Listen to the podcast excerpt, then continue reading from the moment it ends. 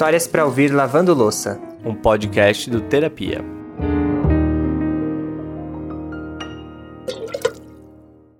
Eu quero saber se você tá com a buchinha e o lencinho preparado pro último episódio desse ano. Não é por nada não, mas eu ouso dizer que você vai precisar mais do lencinho do que da buchinha, viu? Eu queria te falar que o Lucas tá errado, mas hoje estamos naquele clima que só o final de ano traz pra gente, sabe? É verdade, Ale.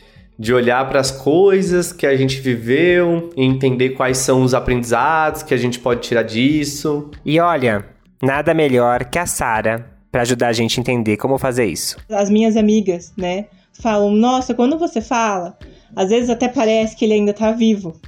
Mas, mas ele ainda tá vivo, ele tá vivo dentro de mim. A história que a gente viveu tá dentro de mim. Preparados para o último episódio de 2021. Aguenta coração, já tô aqui pegando mais lencinhos. eu sou o Lucas Galdino. E eu, o Alexandre Simone, e esse é o Histórias para Ouvir, Lavando Louça. Esse foi um período de perdas para muitas pessoas no mundo todo. No momento que a gente está gravando aqui o podcast, já somam mais de 614 mil mortes no Brasil por conta de Covid-19. Se antes já era difícil para a gente lidar com o luto, nesses últimos dois anos o desafio ficou ainda maior. Perder pessoas que a gente ama do dia para a noite e, em muitos casos, sem nem poder nos despedir, é algo que nem nos nossos piores pesadelos a gente imaginou que viveria. Eu sei que você já deve estar tá cansado de ouvir notícias sobre isso, até porque eu mesmo já estou muito cansado. A gente está tentando fazer o que está a nosso alcance para levar o dia a dia mais leve, porque senão a gente pira, né? E a história de hoje é dessas que traz uma pontinha de esperança e um quentinho no coração. Sem que a gente deixe de respeitar nossos processos, mas é aquela história que faz com que a gente veja as coisas por um ângulo diferente e talvez seja isso mesmo que estamos precisando para lidar com tanta notícia terrível que nos bombardeiam por todos os lados, né? Então respira, encare essa louça que está aí na sua frente, porque agora você vai conhecer a história de uma mulher que entregou o seu coração para viver uma história de amor muito breve, mas também muito intensa. Eu me divorciei em 2020, né? Eu já tinha tido um relacionamento antes do pai dos meus filhos conheci uma outra pessoa e infelizmente não deu certo. Ficamos dois anos e meio junto e não deu certo. E eu frustrada, né, com toda essa situação, eu decidi parar por aí, né? E daí veio a pandemia. E aí começaram muitas lives de filmes, de séries no Facebook, né? O pessoal tudo em casa por conta de não poder trabalhar. E numa desses, é, numa dessas lives tinha uma live que eu gostava muito de uma série e o meu esposo estava lá nessa série. Ele entrava lá sempre, conversava tal, mas ele não conversava diretamente comigo, e nem eu com ele. E, e aí a gente descobriu depois que, na verdade, ele conversava comigo e eu conversava com ele, né? Só que as nossas mensagens não intercalavam porque ele saía ou eu saía da, da live. Então a gente não tinha esses desencontros, né? Que Tinder que nada! Quando que você imaginou que o match perfeito estaria assistindo lives de séries no Facebook? Hum. A Sara e o Juliano começaram a conversar e a construir uma amizade. Mas ele ainda não tinha entendido que ela era uma mulher solteira e totalmente livre para amar. Até que um dia, um calango, que é tipo um lagarto pequeno, entrou na casa da Sara enquanto ela estava conversando com o Juliano ali no Facebook. E ele prontamente disse: chama seu marido. E desse jeito, mais inusitado do que dar um match em live de Facebook, ela contou que estava solteira. Eu amei. Dois meses depois de começar a conversar, aí o Juliano convidou a Sara para ir até Curitiba com a desculpa de conhecer um evento, mas todo mundo aqui sabe que era só um pretexto mesmo, né, gente? ela morava no interior de São Paulo e teve que pedir pro seu irmão levá-la até o aeroporto e de lá pegar um avião até Curitiba. Ela foi. E aí, gente, chegando lá, o Juliano tava esperando a Sara com um buquê de flores imenso, digno de um primeiro encontro perfeito, sabe? E aí eles passaram quatro dias juntos e não queriam mais se desgrudar depois desse encontro. Disso eu vim, né? E ele já me pediu em namoro. Ficamos na, é, e ele falou assim: Eu vou te buscar mês que vem. E ele cumpriu, com, é, cumpriu com a promessa dele foi me buscar no mês seguinte. Isso foi em julho, em agosto, ele foi me buscar lá na minha cidade onde eu morava. E aí meus filhos podem conhecer, pôde conhecer ele, e eu já conhecia a filha dele, né, da vez que eu vim, mas aí ela pôde também conhecer os meus filhos, e, e eles, nossa, criaram uma amizade, assim, imensa, é, parece que foi combinado, sabe, deu tudo certo.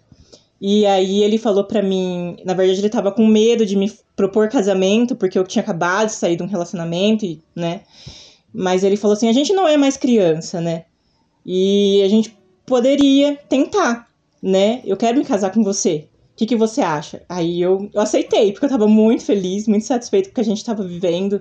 E eu falei, vamos, bora. Eu fui de cabeça, todo mundo me chamou de louca. Mas, meu Deus, você acabou de sair de um relacionamento, né? Você vai sair da onde você mora pra ir morar em Curitiba. Eu, bem dizer, eu larguei tudo, abandonei tudo. Lá eu era decoradora de festas e acabei vindo pra cá, sabe assim, com uma, com uma promessa de amor e uma promessa de emprego, sabe? Tipo, e só, eu só vim. Ai, a gente avisou que essa história seria intensa. Menos de dois meses depois de ter concretizado o divórcio do casamento anterior, a Sara já estava se entregando mais uma vez pro amor. Certíssima. Mas aqui essa história começa a tomar um rumo um pouquinho diferente. A Sara e o Juliano pegaram Covid e ele foi uma das pessoas assintomáticas e demorou para entender que estava com a doença. E aí ele ficou internado 21 dias e após esse período ele veio a falecer, né? E foi uma coisa assim que a gente não, não imaginava, tínhamos muito, muitos planos, né? queríamos né, viver muita coisa ainda. E ele tinha, ele já veio de, de um outro relacionamento que foi muito difícil também para ele, né? Ele ficou muito tempo sozinho, ele ficou quase cinco anos sozinho, né? E ele de repente resolveu viver e isso foi interrompido, sabe? Todo mundo ficou, né? Nossa, agora que ele estava feliz e e a gente, nós somos promotores de vendas, né? E ele chegava no mercado e ele sempre falava: Nossa, como que eu tô feliz. Porque na vida dele, ele tava realizado em tudo. A única coisa que faltava para ele era o amor, né? Inclusive, esses dias eu encontrei uma mensagem dele que falava que ele precisava viver um amor avassalador, avassalador sabe? E ele encontrou. Ai, ai. Já começou a usar o lencinho aí, né? Bom, do dia em que eles se encontraram pessoalmente até o casamento foram sete meses. E aí, desse dia, mais sete meses até o Juliano falecer. Tudo muito rápido, mas também muito intenso. E tudo também como o Juliano queria. Muito, muito avassalador. E por ter sido tudo muito rápido, as pessoas começaram a dizer para ela que logo logo ela esqueceria e que já já ela iria partir para a próxima. E aqui existe uma confusão muito grande, né, Ale?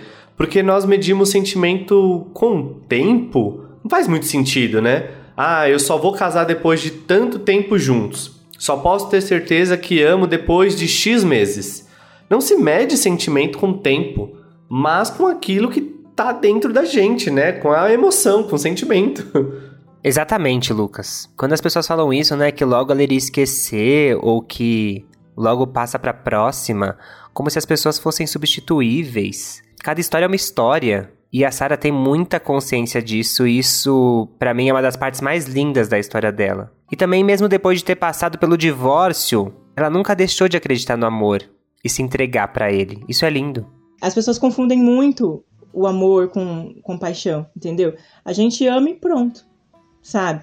É, eu, fico, eu comparo muitas vezes com o amor de Jesus por nós. Eu, Jesus amou a gente, claro que tem o amor é, por uma pessoa que você é apaixonado, por um, por um amigo, por um irmão. Tem, tem essas variações, mas quando a gente ama, a gente ama e ponto. Não tem um tempo para isso. Ah, eu vou amar você só daqui um tempo, né? A gente só ama, entendeu? E que a gente também precisa entender que a gente precisa viver, viver aquele momento, sabe? É, claro, não ser inconsequente, mas viver. A gente tá do lado de uma pessoa e a gente dá o valor dar o valor pro tempo e não agregar o tempo como uma, uma condição de que ah, o amor acontece só naquele período de tempo. Durante aqueles 21 dias super angustiantes, enquanto ela esperava uma ligação do médico para saber como o Juliano estava, um dos grandes confortos que ela encontrou foram nos profissionais de saúde que cuidaram dele por todo esse período, né, que ele ficou internado. E aqui vai o nosso muito obrigado a todos esses profissionais que durante esse momento tão difícil que ainda a gente está passando, tá? A gente não acabou. Esses profissionais conseguem encontrar forças para fazer mais do que é esperado, de cuidarem da saúde física e mental de todas as pessoas que estão envolvidas nesse processo, né? Tanto os pacientes quanto os amigos e os familiares. É isso mesmo, Ale.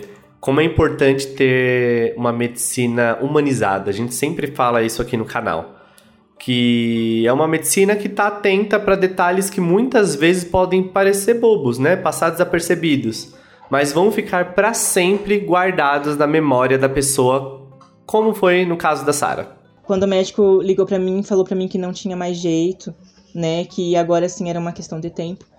Eu falei, meu Deus, ele tá lá sozinho. E aí eu pedi, né, fui até lá no hospital e até demorou, mas autorizaram eu entrar porque ele não transmitia mais. E eu cheguei lá e tinha uma. Sabe aquela mãozinha amiga que eles fazem com a luva? Vocês já viram? E eu fiquei tão feliz, porque eu falei assim: ele tá sentindo que tem alguém aqui, alguma coisa segurando a mão dele, tem alguém comigo. E eu fiquei muito feliz. E a enfermeira veio e falou para mim: não, a gente faz porque né, eles precisam sentir né, que eles não estão sozinhos.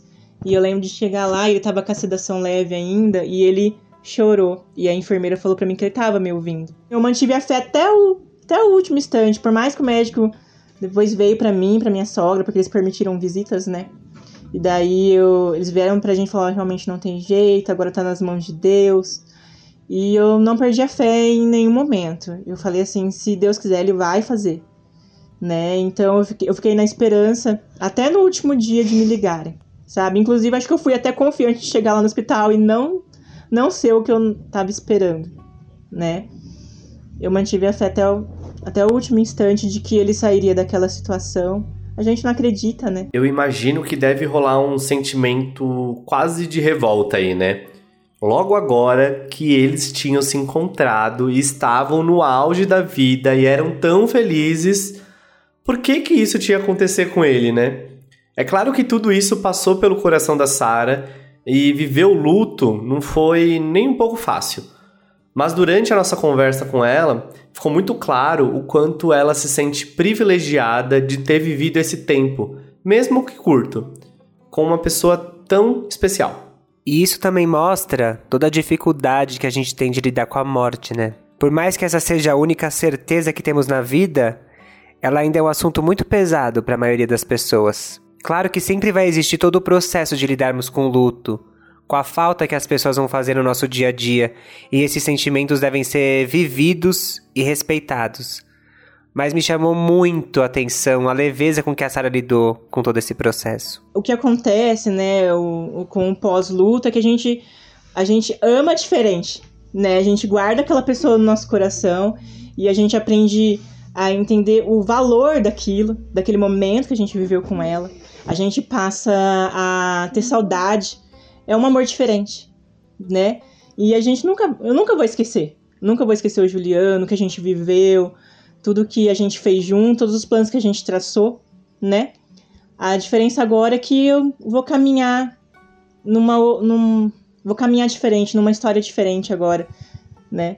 Mas o amor tá aqui guardadinho. Sempre vou lembrar dele. E talvez você possa estar tá se perguntando: Ué, será que a Sarah se arrependeu de tudo isso?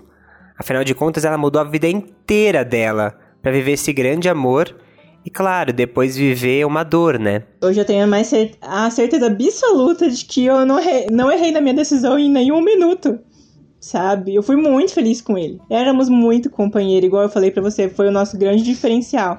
E se eu pudesse voltar atrás, acho que eu faria de novo. Mesmo todo mundo falando, nossa, você é louca, você vai para lá, você nem conhece ele né? Como que vai ser lá? Vai que dá errado, você vai estar tá longe da gente, não vamos ter como te ajudar e tal. Mas eu tinha tanta certeza, tanta certeza. Foi uma coisa assim, diferente. Claro, já me, me apaixonei outras vezes, claro, já achei que amei várias vezes, sabe? Mas assim, foi algo muito diferente, que eu não tenho nem como explicar. Eu, é a única coisa que eu posso dizer é que eu tinha a certeza. E gente, quando eu perguntei para Sara qual foi o maior aprendizado que ela tirou desse relacionamento, a resposta já estava na ponta da língua. Que a gente não deve perder tempo. Que a gente tem que dar valor a cada minuto, a cada pessoa que passa na nossa vida, independente se ela veio para te ferir. Porque ela vai te trazer um aprendizado, sabe? É, no, no auge do, do meu divórcio, eu, eu tava totalmente ferida, achando que eu nunca mais ia encontrar um amor, entendeu? E eu encontrei, e eu pude viver. Eu pude entender, eu me encontrei como mulher, sabe? Teve hoje eu faço uma faculdade. Era um sonho meu. Então assim, eu tirei muitos aproveitamentos desse momento que eu vivi com o Juliano. E o, mas o que mais pesa é que a gente deve dar valor. Dar valor a cada momento da nossa vida. Se tiver, se tiver bom, eu agradeço. Se tiver ruim, eu agradeço também. Porque agora eu não entendo, mas daqui a um tempo eu vou entender. E mesmo, que eu, e mesmo que eu não entenda alguma coisa, eu vou aprender com aquilo. Ainda tem esperança, porque eu encontrei esperança em tudo, não só no amor que eu tive com o Juliano, eu tive, eu encontrei esperança nas pessoas que me acolheram. Então assim, eu descobri muito mais que só o amor entre um homem e uma mulher, entendeu? Eu descobri o amor entre muitas pessoas. E dizer para as pessoas que elas vão ainda encontrar o, o, amor delas, sabe? E que mesmo que elas não encontrarem, elas, elas vão ser o, o, próprio amor delas. Vou explicar rapidamente para você como que esse, como a gente constrói os episódios aqui no podcast. Eu e o Lucas temos uma conversa com a pessoa e depois a gente vem aqui e apresenta essa conversa para vocês. E no dia que a gente foi gravar com a Sara, antes de entrar na chamada de vídeo, né, na ligação, eu e o Lucas a gente falou: "Bom, tá preparado? A história de hoje vai ser difícil." E a Sara contou com tanta leveza. É, quando ela fala que o amor ainda tá ali, parece que a gente sentiu isso. E eu fico pensando que a coisa mais importante que existe na nossa vida são as relações, né? E que bom que ela se permitiu viver essa relação. E todas as relações são importantes. Essa, a gente tá contando aqui hoje uma história de uma relação romântica, né? Mas quantas relações a gente viveu durante esse ano que marcam esse período. Esse ano, eu também perdi uma pessoa muito especial. Não foi pra Covid e também não era de uma paixão avassaladora, mas é de um, de um amor assim avassalador na minha vida. E logo que a Edenilde se foi, eu só conseguia pensar como eu vou fazer para sentir esse amor de novo. E demorou um pouco para eu entender que o amor não vai embora quando as pessoas que a gente ama precisam partir. E isso é muito bonito, né? Eu acho que você disse tudo, Ale, assim, é... Não só você, como a Sara também, né? O amor não morre, né? A gente talvez precise canalizar ele para alguma outra... Outro lugar, talvez, não sei. Enfim, eu acho que é um processo de, de cada um. Eu sei que não foram poucas pessoas que perderam pessoas próximas nesses últimos tempos, mas e cada um sabe lidar ou lida, né, com o luto de uma forma. Mas é bom a gente sempre se apegar ao amor mesmo. Acho que o amor ele pode curar qualquer ferida que a gente tenha e que abra né, no nosso, nosso corpo de alguma forma. E uma coisa que ficou ressoando assim na minha cabeça, ouvindo a Sara, da importância. Ela ignorou quando todo mundo assim falou para ela: Nossa, você tá louca, que é isso, tá se jogando demais. E ela ouviu o que ela estava afim de fazer, né? E nós somos responsáveis pela nossa história. Que bom que a Sarah não deu ouvido para as pessoas que tentaram impedir ela de viver essa história, né? Que a gente possa sempre seguir nosso coração. Deixa que digam, que pensem, que falem, né? Deixa isso pra lá. Ai, gente, desculpa, mas emoção à flor da pele hoje. Sei lá, o último episódio do ano, essa história também mexeu muito comigo. Mas já que a gente tá falando de relação, eu queria agradecer a relação que a gente construiu aqui durante esse ano. Foi muito importante para mim e para o Lucas também criar esse podcast. Foi uma forma que a gente encontrou de contar mais histórias, de trazer mais histórias para esse projeto. E aí eu queria agradecer assim demais mesmo todas as pessoas que toparam se abrir e dividir com a gente a coisa mais preciosa que elas têm, que é a sua própria história. E também agradecer a você que nos fez companhia durante esse ano, que deixou a gente lavar a louça com você, que tá aqui de peito aberto, porque se não tivéssemos ouvidos desse outro lado, ouvidos atentos, é, de peito aberto, acolhendo essas histórias, nada disso faria sentido.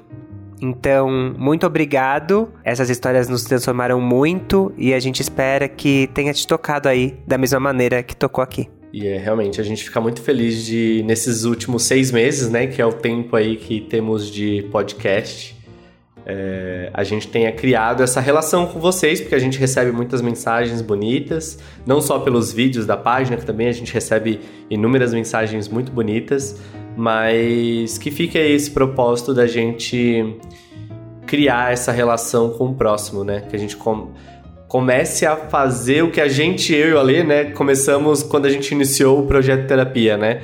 Que foi com uma pergunta: quando foi a última vez que a gente ouviu a história de alguém?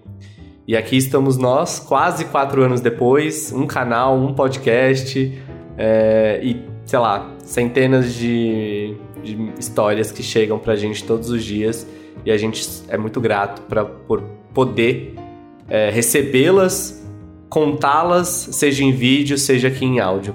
Obrigado a todo mundo. E ano que vem tem mais, obviamente, porque a gente não para. Que os caçadores de história vão atrás de muito mais para vocês em 2022. Se preparem. A parte boa é que louça nunca falta, tá? então a gente despede esse ano desejando uma boa virada para todos, mas ano que vem tem mais louça e também história na vida nunca acaba. Então estaremos juntos para mais e mais histórias, para ouvir as histórias das pessoas e construir a nossa história juntos. Boa virada de ano, tudo de mais lindo para vocês. Um beijo e se cuidem. E nos vemos em 2022, gente. Um beijo e até lá.